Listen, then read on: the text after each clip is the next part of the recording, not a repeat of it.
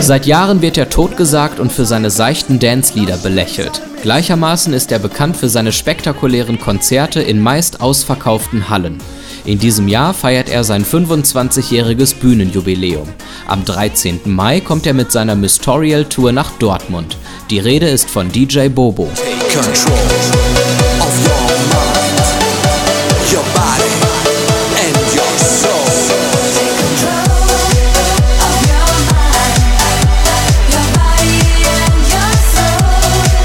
Begonnen hat seine Karriere 1992 mit dem Eurodance-Hit Somebody Dance With Me.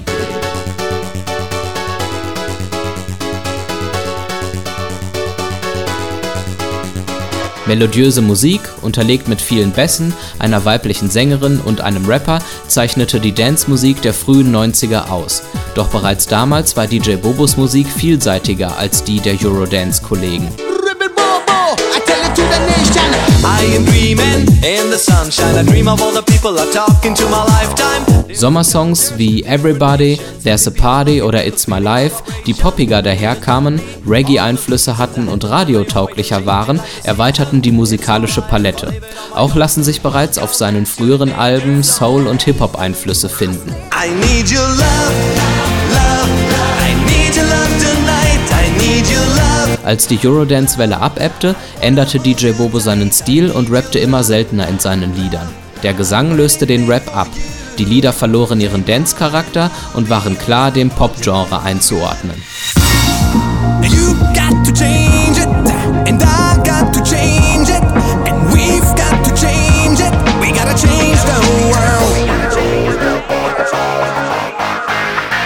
Seit dem Visions-Album 2003 finden sich zunehmend rockige Elemente in seinen Liedern, aber auch spanische und lateinamerikanische Einflüsse sind erkennbar.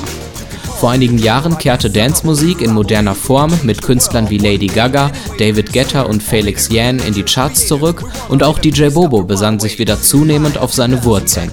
Vor vier Jahren nahm er einige seiner alten Hits mit Künstlern wie Mike Candies, Inna und DJ Remedy neu auf.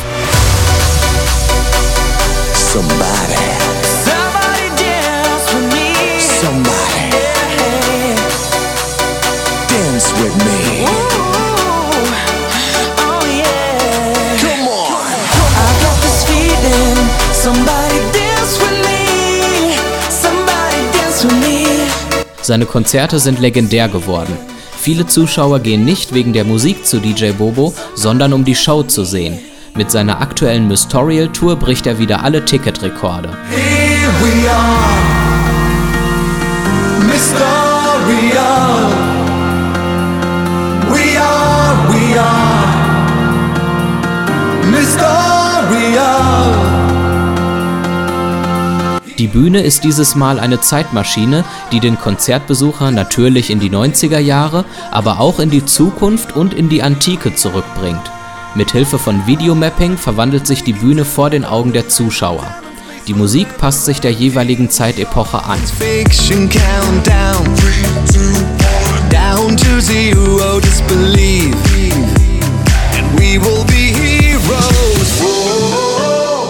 We're flying through the centuries. The 1960s, 70s. DJ Bobo bietet mit Mystorial eine gut zweistündige Show, bei der das Publikum aus dem Staunen nicht herauskommen wird. Im Mai, genauer gesagt am Samstag, den 13. Mai, macht DJ Bobo in der Westfalenhalle 1 in Dortmund Halt. Tickets gibt's an allen bekannten Vorverkaufsstellen und auf djbobo.de.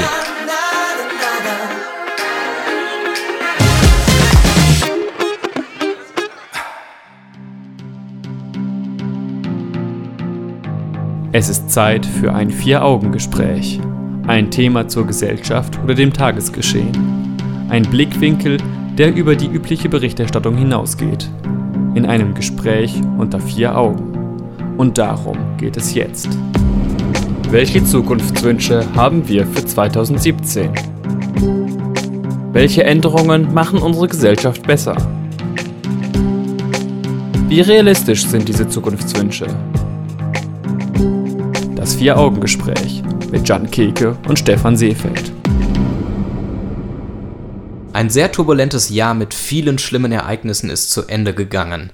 Es gab Anschläge, Flüchtlingswellen, einen Rechtsruck in der Gesellschaft und große Unstimmigkeiten innerhalb der Europäischen Union. Sie führten schließlich zum geplanten Brexit. Trump wurde zum Präsidenten der USA gewählt und Erdogan schafft Schritt für Schritt die Demokratie in der Türkei ab. Wird 2017 ein besseres Jahr? Wir sprechen über unsere Zukunftswünsche und damit frohes neues Jahr und willkommen zur ersten Vier-Augen-Gespräch-Folge im Jahr 2017. Nummer 25 ist das schon. Guten Abend, Jan. Guten Abend, Stefan, und auch dir ein frohes neues Jahr. Danke gleichfalls. Auch wenn wir das frohe neue Jahr ja schon ja, begleitet worden sind durch einen Terroranschlag in der Türkei. Richtig?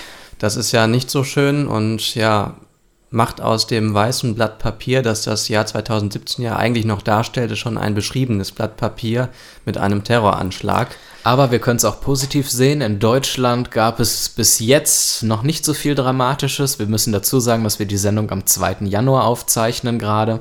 Du meinst, in diesem Jahr gab es noch nichts Dramatisches. Genau. Also noch nicht so viel In Dramatisches. Köln blieb es friedlich. Ich war persönlich vor Ort und habe gesehen, dass dort nichts passieren konnte. So viele Sicherheitsleute liefen dort rum und so viele Polizisten waren dort. Und wo viele Polizisten sind, bietet sich auch viel, viel Grundlage wieder für Kritik an der Polizei. Da Das ist richtig. Naja. Aber zufriedenstellen wird man die Leute eh nie können. nie alle.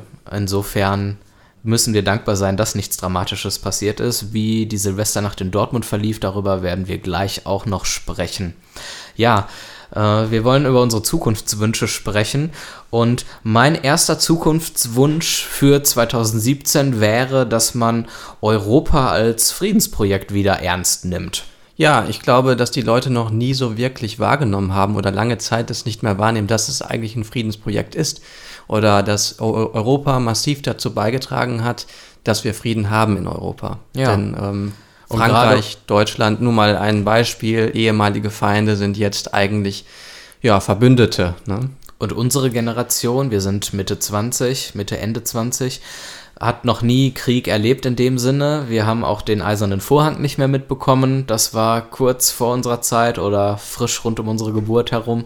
Das sind natürlich Gedanken, die man sich einfach mal bewusst werden äh, lassen sollte. muss, ja, irgendwie, ähm, dass eigentlich Europa eine sehr große Errungenschaft ist und dass es uns nichts bringt, wenn wir jetzt wieder auf Kleinstaaterei gehen und jeder gegen jeden und jeder kann es für sich alleine besser machen. Und das ist so schade, weil die EU-Staaten nämlich in ganz elementaren Fragen noch nicht mal Einigkeit demonstrieren können. Ich hatte mal ein Interview von einem Politiker gehört. Das ist natürlich wieder eine super Vorbereitung. Ich kann dir nicht sagen, welcher es war. Der hat erzählt, dass sich die Politiker früher auch sehr uneinig waren. Zum Beispiel in den äh, 90er Jahren oder Anfang der 2000er. Aber sie haben diese Streitereien und Debatten Genutzt. hinter verschlossenen Türen Okay, geführt, so. sehr intensiv und sobald sie rausgetreten sind, haben sie Einigkeit demonstriert und haben so lange verhandelt, bis irgendwann der Kompromiss da war, weil sie wirklich hinter der europäischen Idee gestanden haben. Heutzutage herrscht überhaupt keine Einigkeit mehr und es wird kein Hehl aus der Uneinigkeit gemacht und das Ganze ist so weit geführt, dass wir letztes Jahr das Votum zum Brexit bekommen haben Ja, weil dort Politiker in Großbritannien an die Macht gekommen sind, die das sehr vorangetrieben haben. und vielleicht wird es nicht beim Brexit bleiben. Ne? Es gibt auch andere Staaten, die damit liebäugeln, auszutreten. Ja. Also ja, da finden Veränderungen statt und äh, die sind vielleicht noch gefährlicher als der ein oder andere Terroranschlag. Denn Und obwohl ein Rechtsruck sich in ganz Europa bemerkbar gemacht hat in den letzten ein, zwei Jahren, schaffen es die europäischen äh, Parteien, hätte ich fast gesagt, die Europapolitiker immer noch nicht, sich zusammenzuraufen und jetzt mal an einem Strang zu ziehen. Jetzt, wo vielleicht wirklich so die ersten ernsthaften Gefahren für die europäische Integrität spürbar sind. Das finde ich sehr traurig, muss ich ganz ehrlich sagen. Das ist ja traurig, aber man muss vielleicht auch mal ähm, die Perspektive der anderen einnehmen. Ich meine, wir als Deutsche, uns geht es ja immer relativ gut eigentlich, auch wirtschaftlich geht es uns gut. Ja. Anderen europäischen Staaten geht es vielleicht nicht ganz so gut und ähm, wenn man jetzt in Verhältnissen lebt, die nicht ganz so toll sind, dann neigt man vielleicht auch eher dazu, ja, anderen die Schuld dafür zu geben. Und Deutschland ist halt immer jemand, der halt auch groß auftritt. Und Angela Merkel gilt für viele als die Bestimmerin in der Europäischen Union. Und dann ist es halt bei vielen Staaten so, dass die sich von Deutschland vielleicht auch ähm, irgendwie trennen möchten und unabhängig sein möchten. Ja, deswegen unser Zukunftswunsch Nummer eins, mehr an der Einigkeit arbeiten, mehr Kompromissbereitschaft zeigen, damit man diese Probleme irgendwie in den Griff bekommt. Und im nächsten Block werde ich dann auch mein Handyton wieder ausmachen. Das ist ja auch ganz neu, das Handy, Ja. was du hast. Okay. Habe ich jetzt vergessen. Einen Punkt habe ich noch, bevor ich das mache. Wenn wir über die EU sprechen, dann sprechen wir auch immer über die Werte der EU. Und ich habe so ein bisschen das Gefühl, dass die Werte der EU verraten werden, wenn zum Beispiel ein Flüchtlingspakt mit der Türkei geschlossen wird, die auf einem Weg ist, der nicht mehr so viel mit Demokratie zu tun hat. Ich finde es schwierig, mit einem Land Beitrittsverhandlungen zu führen, das diese Werte nicht im Ansatz teilt. Aber vielleicht sind diese Beitrittsverhandlungen ja auch nicht dazu gedacht, um in fünf oder zehn Jahren die Türkei in die EU zu lassen. Vielleicht sind sie ein äh, diplomatisches Instrument oder eine Möglichkeit, um den Anschluss oder die Beziehungen zur Türkei nicht komplett zu verlieren. Denn ähm, würden wir sie abbrechen, dann könnten wir uns ja vorstellen, dass wir überhaupt keine Möglichkeit mehr haben, mit der Türkei in irgendeiner Form ähm, adäquat kommunizieren zu können. Das also die Beitrittsgespräche halten ja beide Gesprächs- oder beide Seiten noch irgendwie an der Strippe. Und ähm, ich meine, wir müssen uns ja, wir müssen ehrlich sein, also dass die Türkei in naher Zukunft der EU beitreten wird, ist sehr unwahrscheinlich. solange die Beitrittsgespräche nicht, und das führt das Ganze so ad absurdum, wirklich äh, das Ziel haben, diese beiden Länder so zusammenzuführen, dass die EU äh, dass die Türkei beitritt, ähm, solange ist das vielleicht als diplomatischer Kanal gut, aber vielleicht lassen sich dort glaubwürdigere diplomatische Kanäle finden. Ich finde es schwierig, das über EU-Beitrittsgespräche laufen zu lassen, obwohl völlig klar ist, dass die Türkei in absehbarer Zeit niemals der EU beitreten kann. Vielleicht nicht in absehbarer Zeit, aber vielleicht in 30, 40 Jahren und manche Prozesse brauchen sehr lange Zeit. Irgendwann wird Erdogan nicht mehr da sein und wir hoffen ja, dass dann auch wieder eine Annäherung an ähm, westliche Werte stattfindet, wie es sie vorher auch schon mal gegeben hat.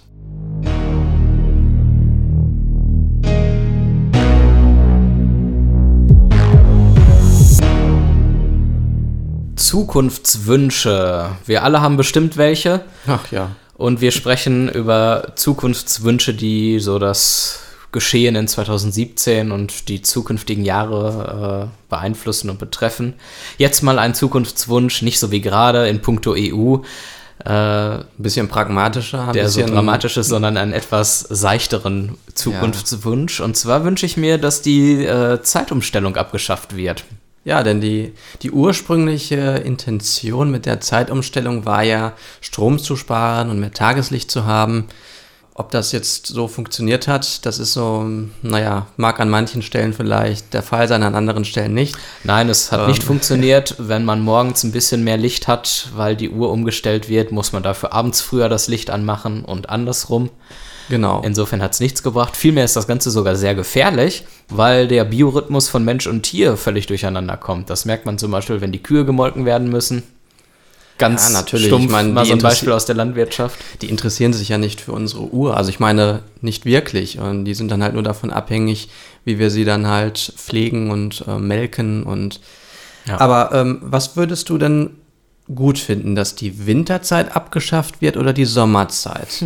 also ich meine, dass, dass wir im Prinzip einen Tag, äh, einen Tag länger, eine Stunde länger hell haben oder dass wir, so wie jetzt, die Winterzeit auch über den Sommer hinweg haben.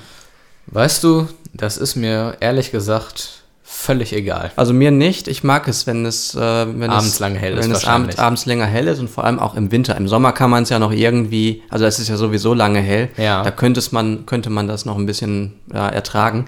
Aber die Türkei hat es ja gemacht in dieser Saison. Die hat die Ja, ähm, Sommer, die, also die Winterzeit abgeschafft. Mhm. Ja, das heißt, äh, es ist dort jetzt momentan zwei Stunden später als hier in Deutschland Okay. und damit auch länger hell. Tja, abends. sehr gut. Das wäre mal eine Sache, wenn sich unsere Politiker mit seichteren Themen beschäftigen wollen, die im Volk gut ankommen, sollten sie vielleicht einfach mal diese Zeitumstellung abschaffen. Finde ich gut.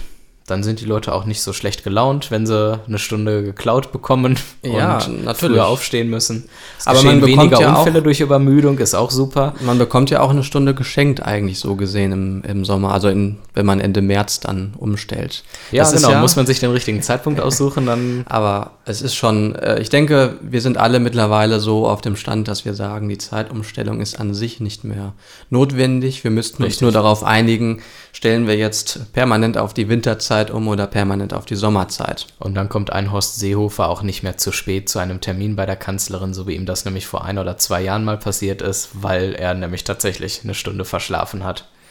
Ja, Das passiert auch den Das- großen Politikern. Ist doch schön zu wissen, also es ist ein oder? wichtiger Grund für die, der, oder ein wichtiges Argument für die Abschaffung der Zeitumstellung. Absolut. Keep on rocking, Horst.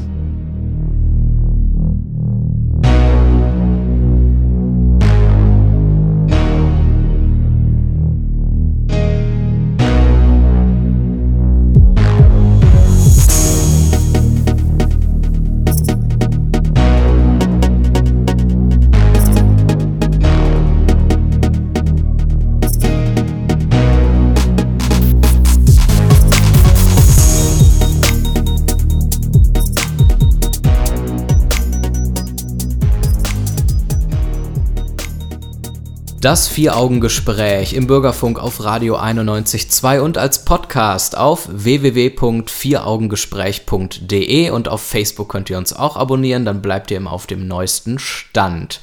Guten Abend nochmal. Ja. Hallo Jan. Nochmal guten Abend. Wir sprechen über die Zukunftswünsche für 2017. Wir haben in der letzten halben Stunde darüber gesprochen, dass wir uns wünschen, dass Europa als Friedensprojekt wieder ein bisschen ernster genommen werden soll.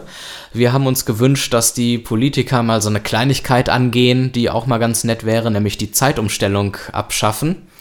Und ja, ein paar Wünsche kommt- haben wir noch. Ja, ein Wunsch davon ist, dass das Wort postfaktisch nicht wieder äh, Wort des Jahres 2017 wird dann, Genau, sondern dass wir, reicht. uns, dass wir uns diesmal auf Fakten wieder berufen in diesem Jahr. Also das Wort faktisch sollte das Wort des Jahres 2017 werden. Und zwar ein positives Wort. Ein positives. Wort, genau. Ich weiß gar nicht, ob postfaktisch das Wort des Jahres oder das Unwort des Jahres ist oder ob das eigentlich schon identisch gesehen wird. Ah, Auf jeden Fall ähm, ist es ein, ein bedeutsames Wort. Ja, das stimmt. Aber so ist das halt. Im freien Internet kann jeder Mensch seine Gedanken und seine Propaganda eventuell auch posten. Das birgt gewisse Gefahren, weil nicht jeder Mensch natürlich Gutes äh, im Schilde führt, wenn er irgendwelche Dinge postet. Viele Sachen, die man postet, sind ideologiebehaftet, politikbehaftet oder kommerziell behaftet. Ja, da oder wird halt viel Unfug gemacht. Ich meine, es muss auch noch nicht mal irgendwie behaftet sein. Also es kann auch einfach nur Wut, ja, dann ist es wutbehaftet oder hassbehaftet, wenn ich mir die Kommentarfunktion bei Facebook oder anderswo anschaue. Ja. Ähm, da findet ja auch sehr viel äh, Diskurs statt und da finde ich, ist auch sehr viel postfaktisch. Das ist vorhanden. richtig. Ich wünsche mir aber für 2017 deswegen nicht einfach nur, dass sich die Menschen einfach besser zu benehmen lernen. Das ist völlig unrealistisch, leider. So, ich, eine, eine Sache noch, bevor wir auf ähm, das eingehen, was du gleich sagen wirst. Ja. Ähm, ich finde auch, dass ein großer Teil gegen Postfaktizität oder ein großer Schritt dagegen auch ist, dass wir uns, äh, dass wir Nachrichtenagenturen haben, die auch sich gut finanzieren können.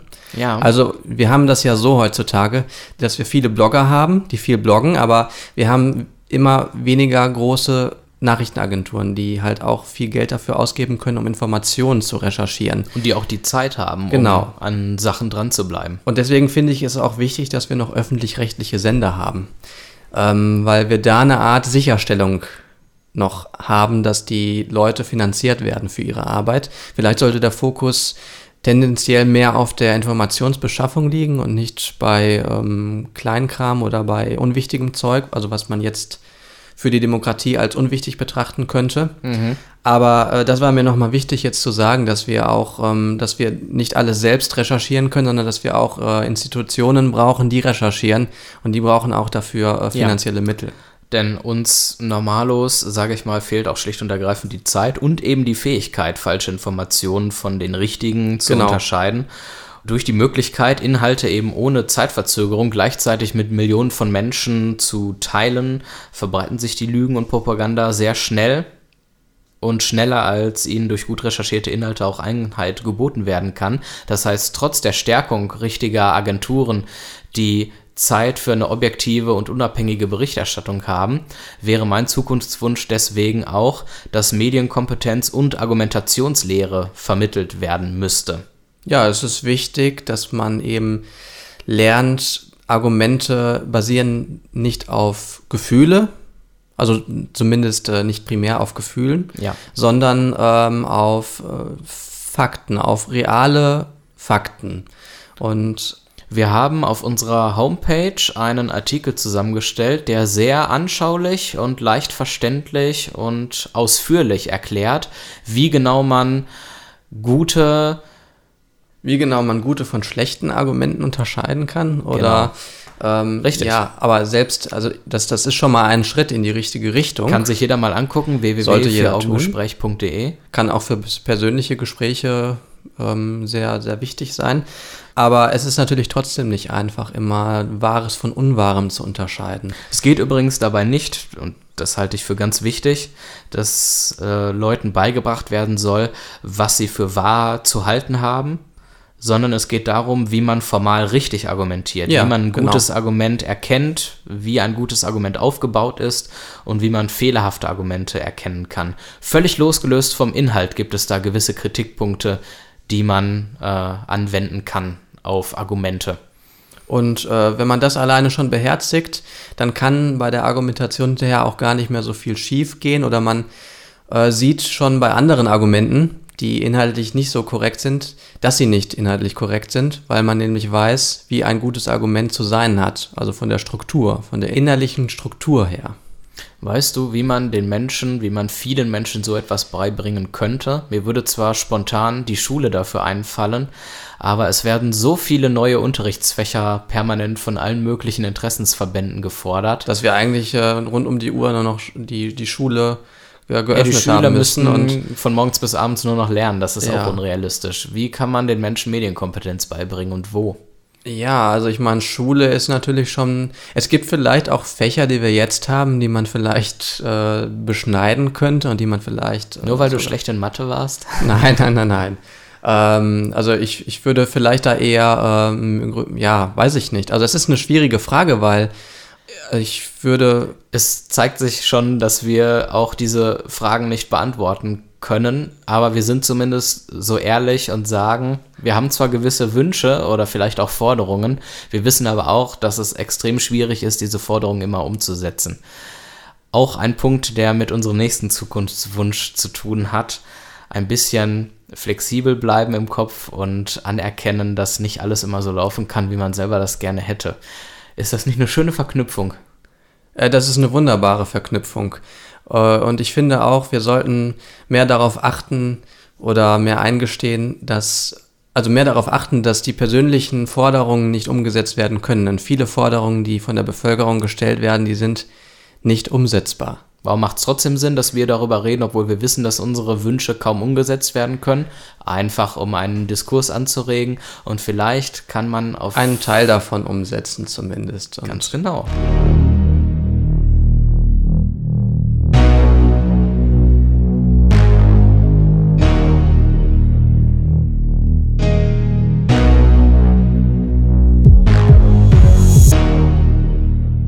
ja, ähm, Ist immer ein guter ist Anfang. ein guter Anfang.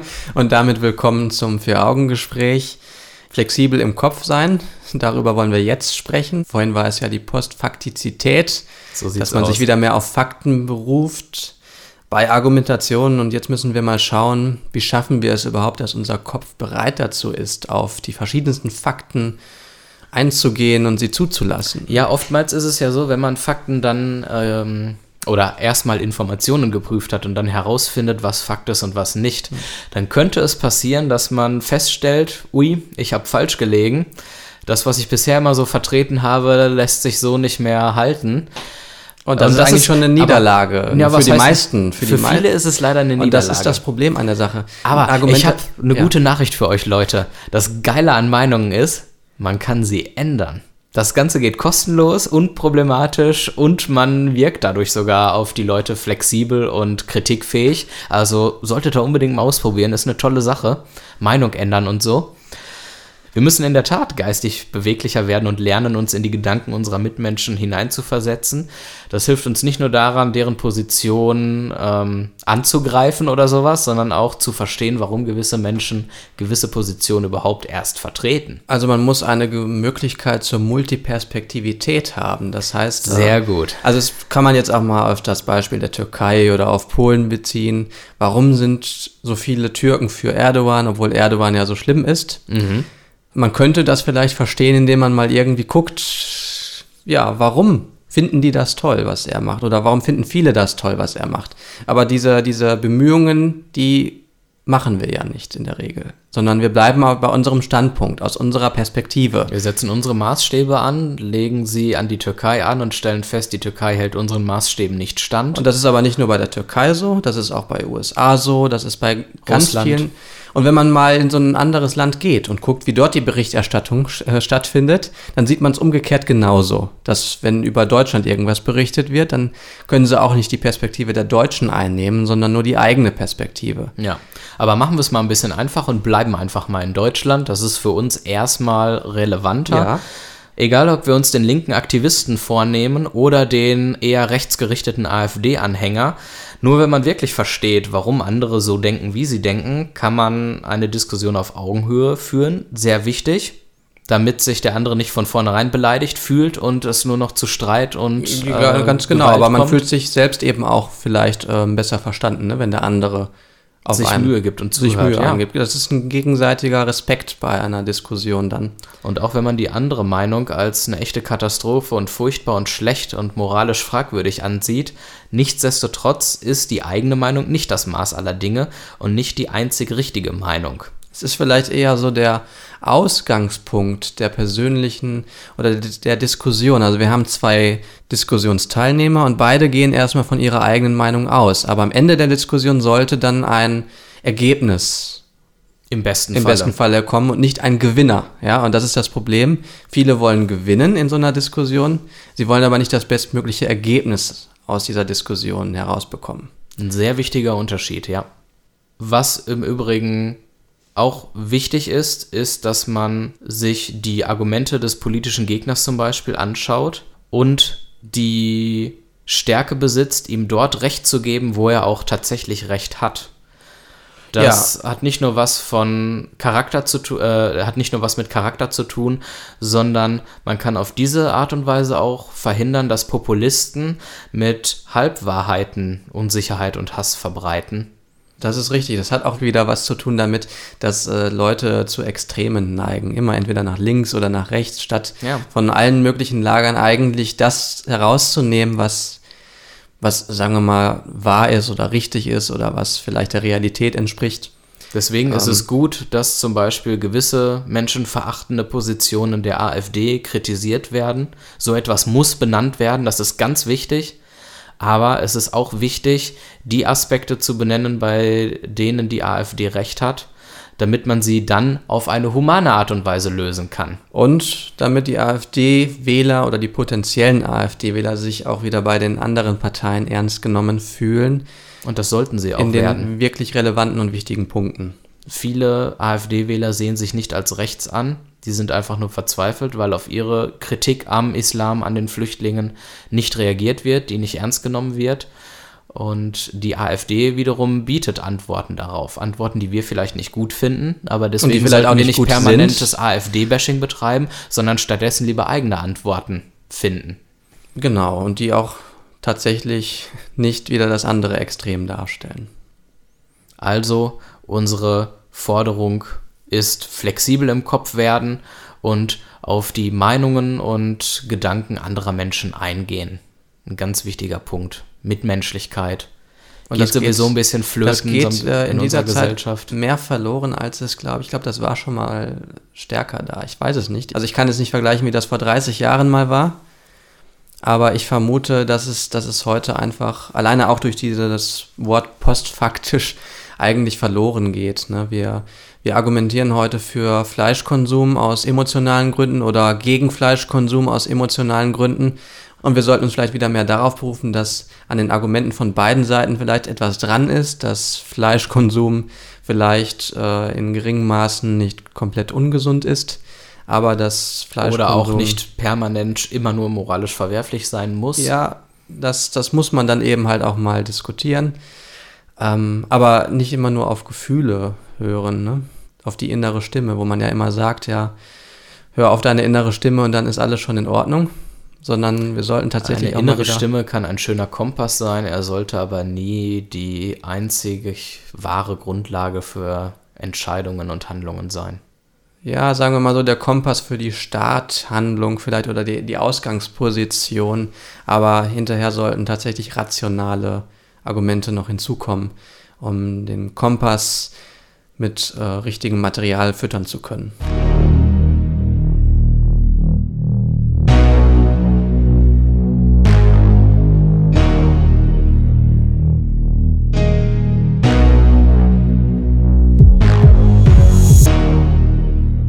Und damit ist unsere erste Sendung im neuen Jahr fast vorbei. Wir kommen wieder nach diesen großen Themen ganz lokal zurück auf unsere schöne Stadt Dortmund hier. Die hat Silvester gefeiert. Es ist mittlerweile eine gute Woche her. In der Hoffnung, dass wir auch am 8. ausgestrahlt werden. Letzten Monat liefen wir eine Woche später. Ja. Und es war sogar ganz okay. Ne? Es war jetzt nichts Schlimmes hier. Also- es hielt sich relativ in Grenzen. Relativ friedlich alles. Es war natürlich auch viel Polizei im Einsatz, klar. ja. Aber Und es gab auch durchaus den, den ein oder anderen Vorfall. Also ähm, es, es gab Ja. da auch in der Innenstadt so eine größere Gruppe. Einige Nachrichtenagenturen sprachen jetzt von äh, einigen hundert Personen, andere von tausend, die äh, Böller in ähm, Richtung von Polizei äh, geworfen haben, aber auch in die Menge. Und auch auf Obdachlose. Ja, die scheinen neuerdings ein beliebtes Angriffsziel zu sein. Das ist ja im Prinzip äh, eigentlich nicht so schön, wenn man das so hört, aber Zu größeren Ausschreitungen kam es Gott sei Dank nicht. Der Einsatzleiter meinte dann auch, dass ein fröhliches Feiern weitgehend äh, gewährleistet werden konnte.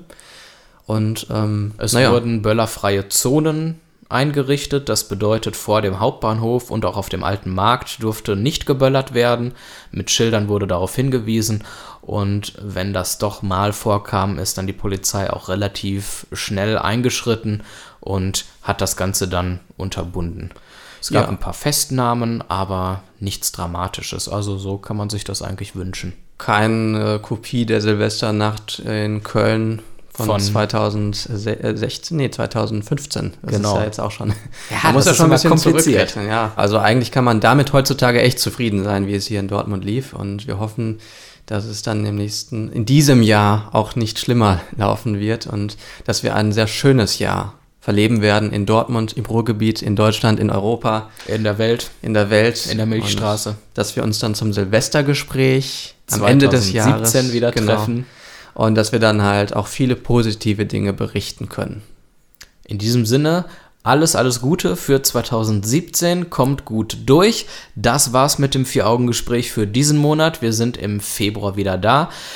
Diese und alle bisherigen Sendungen können nachgehört werden als Podcast auf unserer Homepage www.vieraugengespräch.de. Sucht einfach mal nach dem Vier-Augen-Gespräch auf Facebook, da könnt ihr uns dann liken und da bleibt ihr auch immer auf dem neuesten Stand. Danke, Jan, für das Gespräch Danke, Stefan. und euch noch einen schönen Abend da draußen. Macht's gut, tschüss. Tschüss.